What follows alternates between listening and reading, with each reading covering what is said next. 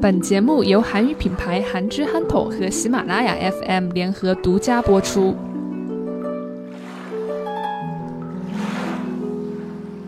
이제 좀 저거에 대해서 좀 자세하게 한번 얘기를 해볼게요. 네.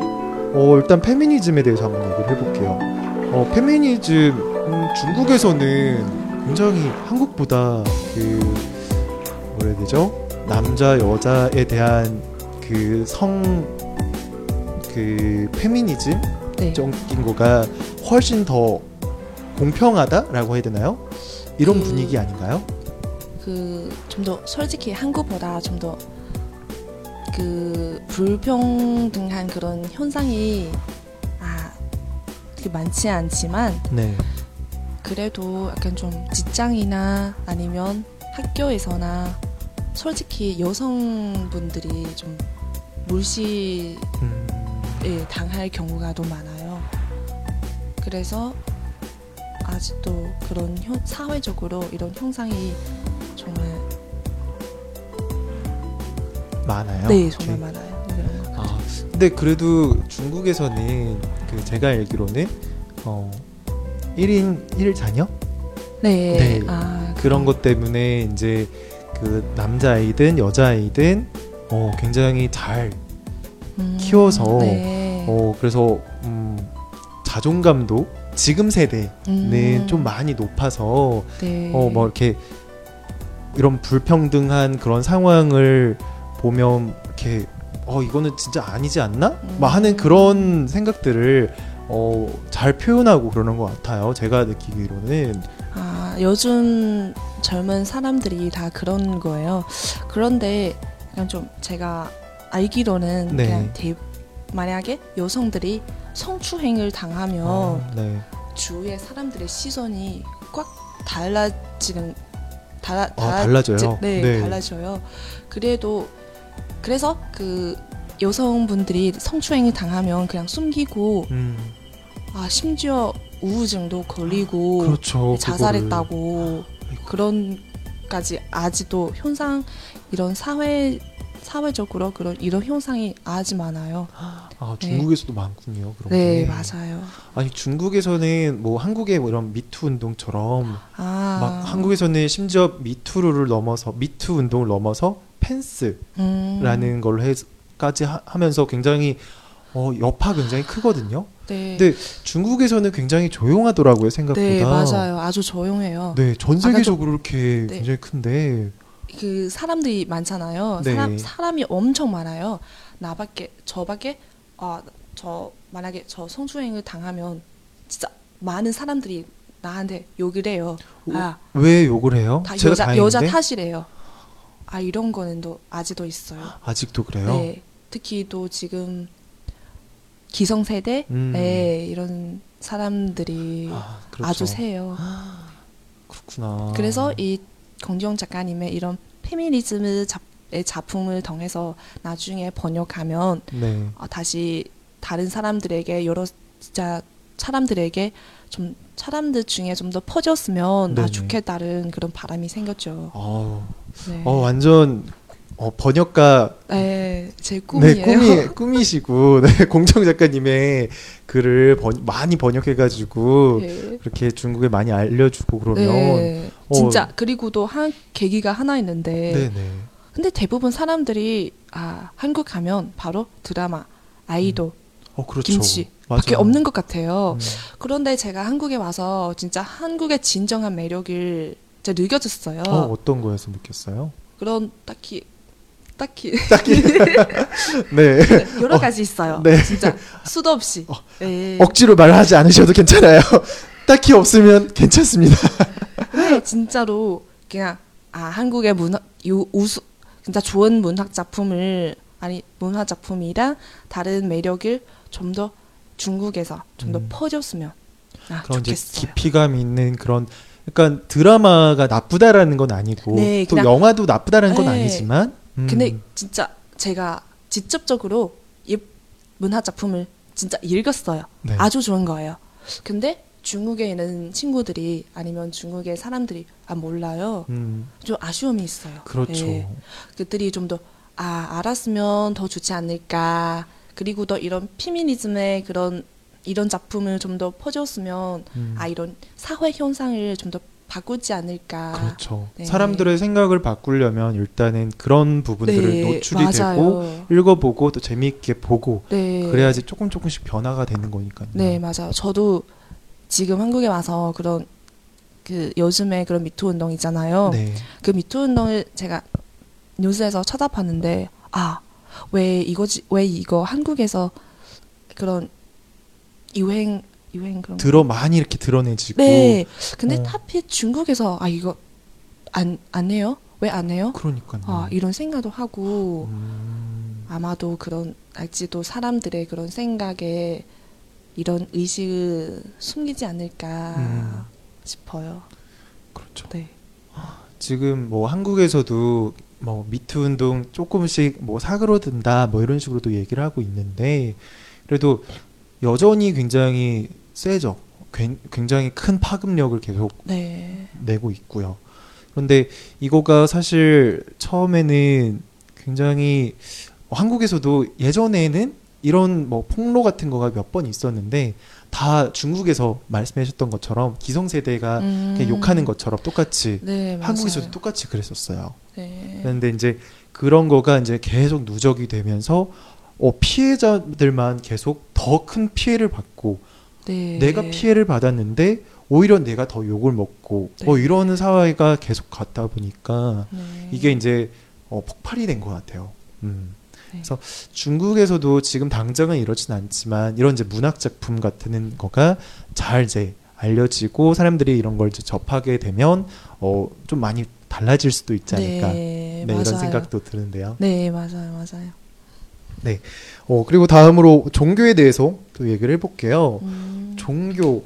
어, 중국에서는 사실 어, 종교를 딱히 그렇게 인정해주고 있, 있지는 않잖아요. 네. 국가적으로 뭐 이렇게 어, 뭐 국가적인 그런 종교라고 는 아니지만 뭐 불교가 음. 그나마 조금 대우를 받고 있지만 네. 다른 종교에 대해서는 그닥 그렇게 막 지원을 받는다거나 그러지도 않고 그러잖아요. 네. 네. 저는 불 저는 종교 안 없는 사람, 네, 네. 종교 믿음이 없는 사람이라서 그런 거는 그런 거에 대해서 잘 모르, 몰라요. 네. 네. 음, 네. 아 그렇군요. 네. 그럼 이제 중 그 공정 작가님은 네. 종교가 어떤 것인지 혹시 알고 계세요? 네, 천 천주교. 아, 천주 아니에요? 기토리 교회 기 자, 카톨릭이 천주교예요. 진짜요? 네.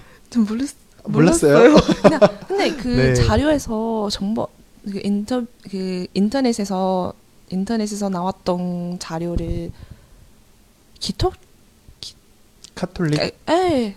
카톨릭이 천주교. 아, 아 그거 똑같은 거예요. 네. 네. 천, 제가 알기로는 천주교 신자이신 아, 걸로 알고 네, 있어요. 네, 맞아요. 그래서 옛날부터 그 막 한창 뭐 어렸 뭐 고등학교 대학생 때 뭐 이럴 때도 사회 운동으로 네, 하실 사회운동. 때도 네. 그때도 뭐 천주교 매번 가셔가지고 음, 꾸준히 이렇게 종교 활동도 하시고 그러신 그리- 걸로 알고 있거든요. 네. 그리고 또그 작가님의 작품에서도 많이 나왔어요. 네, 그렇죠. 천주교에 대한 예, 또 많이 나왔어요. 어, 천주교에 대한 뭐 궁금한 뭐 생각이라든가 이런 거는 들지 않으셨어요? 생소하지 않으셨어요? 생각보다? 네, 생소하죠. 네. 네, 그래서- 어, 본인도 지- 관심이 있고 네. 그런데 그런 공정 작가님의 이런 글을 번역해서 알려주게 되면 어 똑같이 어 뭐지 굉장히 생소한데 네. 이렇게 반응을 하고 좀 거부감을 느끼지는 않을까요?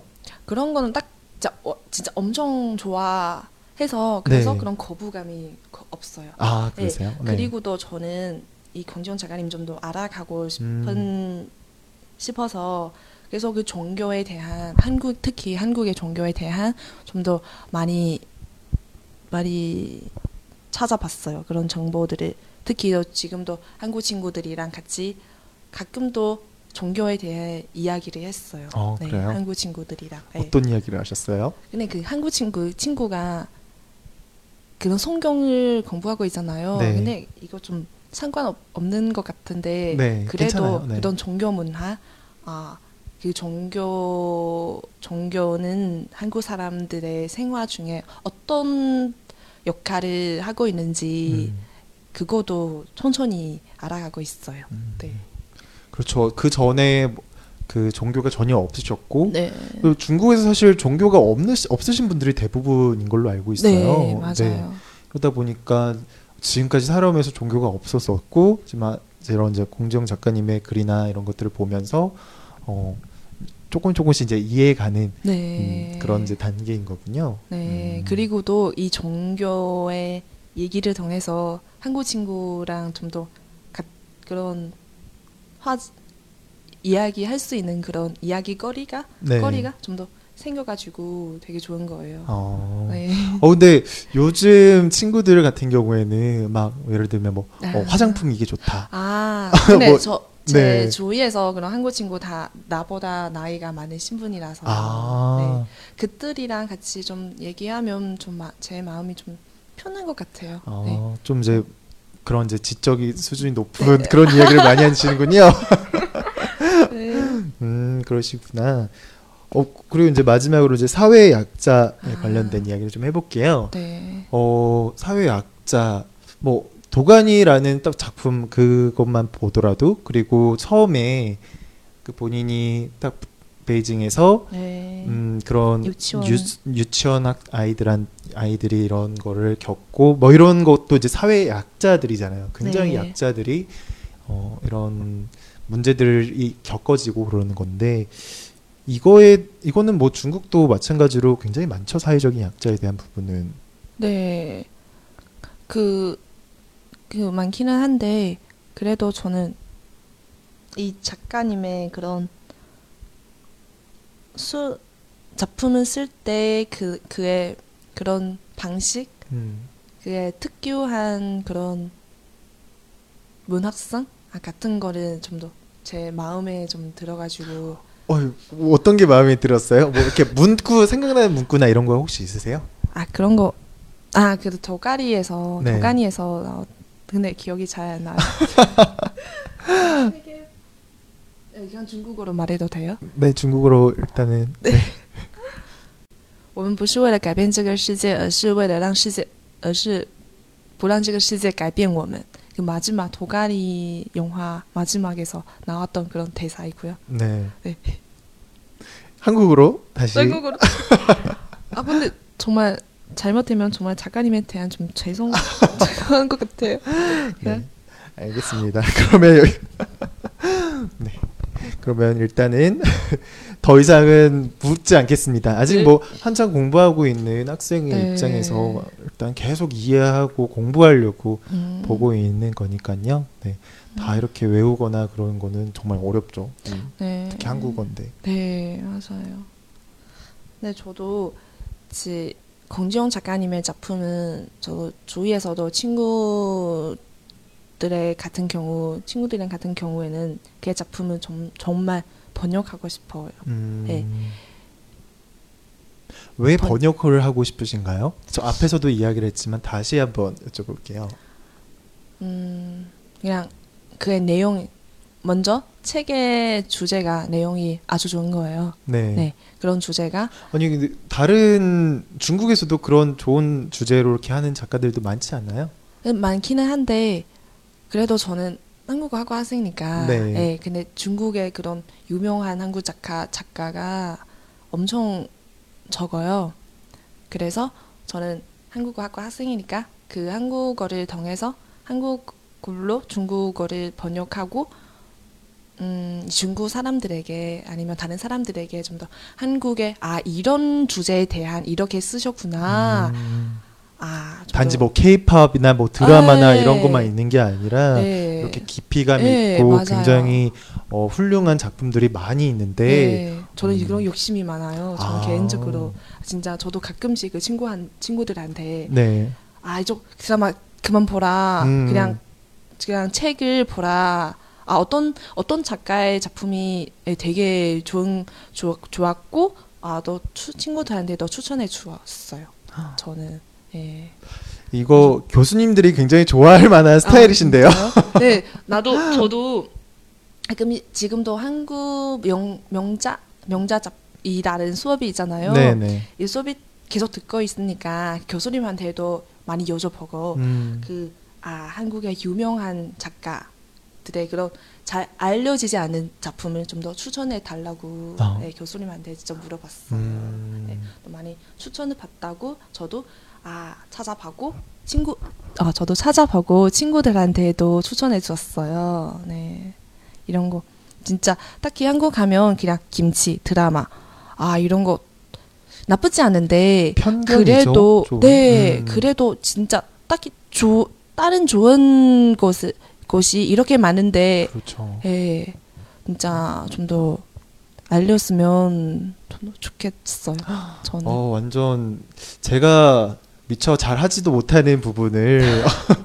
네, 그런 부분에 욕심도 내주시고 그러니까 어, 굉장히 한국 사람 입장에서 어, 굉장히 고맙기도 하고 음. 굉장히 좀 어, 대견하다라는 생각들도 굉장히 많이 드네요. 아 진짜요 감사합니다 정말 열심히 하셔가지고 어, 일단은 음, 책을 열심히 다 읽어보시고서 그 공지영 작가님이 표현하고 말하고 싶, 말하는 그런 생각들 이런 것들을 더 잘 이해를 하고 공감을 하는 부분이 사실 지금 이제 저랑 이제 이런 인터뷰를 하기 전에 따로 이제 이야기를 했었는데 나정 씨가 굉장히 많이 어, 아, 답답하다, 떨리고, 예, 많이 답답하다. 떨리고 네. 어, 많이 고민이 되는 게, 어, 이, 이분의 작품을 읽을 때 잘 이해하고 싶은데, 음. 자- 이거를 잘 이해하지 못하고, 어, 외국인이다 보니까 더더욱, 네 맞아요 그런 이제 깊은 부분에 대한 질문이라든가 이런 것도 좀 어렵다, 뭐 이렇게 하셨어요. 네. 혹시,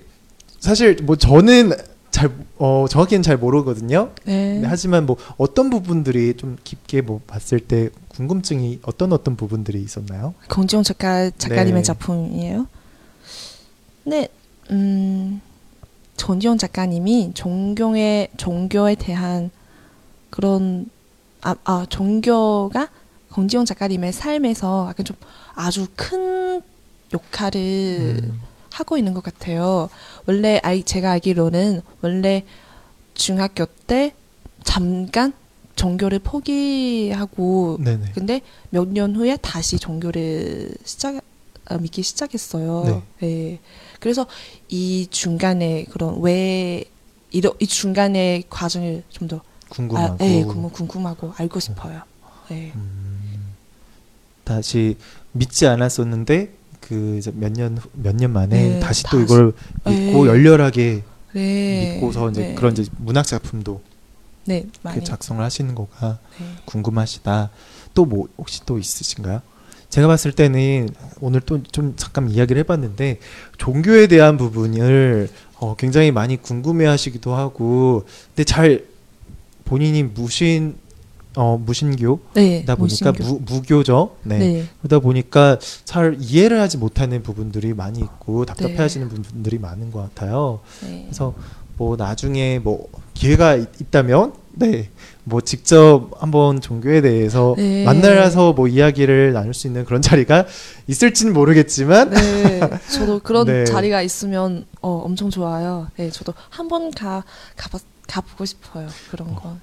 뭐팬 사인회 뭐 이런 거 그런 거를 한번 찾아가 보시는 것도 좋을 것 같으신데 아 공지영 작가님 네, 네, 팬사인 네. 그런 거 있어요? 어 그러니까 책 뭐 책 출판하시면 뭐 이런 거 아, 나오잖아요. 근데 제가 반년 이번 학기 8월에 다시 중국에 돌아가 가야 되잖아요. 아, 그래서 네. 아까 좀 아쉬워 아쉬워요. 기회가 없는 것 같아요. 아 그러면 그때까지만 8월 때까지만 이- 계시는 거고 네, 그 그냥 이후로는 교환 하 1년? 네. 1년 예, 교환이라서 1년 정도. 네. 아이고 아쉽네요 굉장히. 네. 그래서 근데 다시 졸업하고 다시 한국에 돌아오고 싶어요. 음, 네. 그런 생각을 하고 있어. 열심히 하셔가지고 네. 잘하실 수 있을 것 같아요. 지금 옆에서 같이 있는데 네. 지금 이 모습을 어, 여기 청취자분들한테 보여주고 싶은데 굉장히 열정적으로 어, 말씀을 해주시고 굉장히 진지하게도 이렇게 말씀해 네. 주시는 거가 굉장히 저는 인상이 너무 깊었어요. 네. 거기다가 지금 한창 시험 기간인데도 불구하고 이렇게 먼 곳까지 찾아와가지고 음, 진짜 아저 개인적으로 작가님을 정말 좋아해서 네. 엄청 좋아해가지고 그리고 또 알아보고 싶어서 그런 욕망이 강해가지고 그래서 아 이것 꼭 하고 싶다 이런 생각을 하고 있어요. 그렇죠. 저는 지금 당장 지금 기회가 많이 없으니까 네 또 더더욱 맞아요.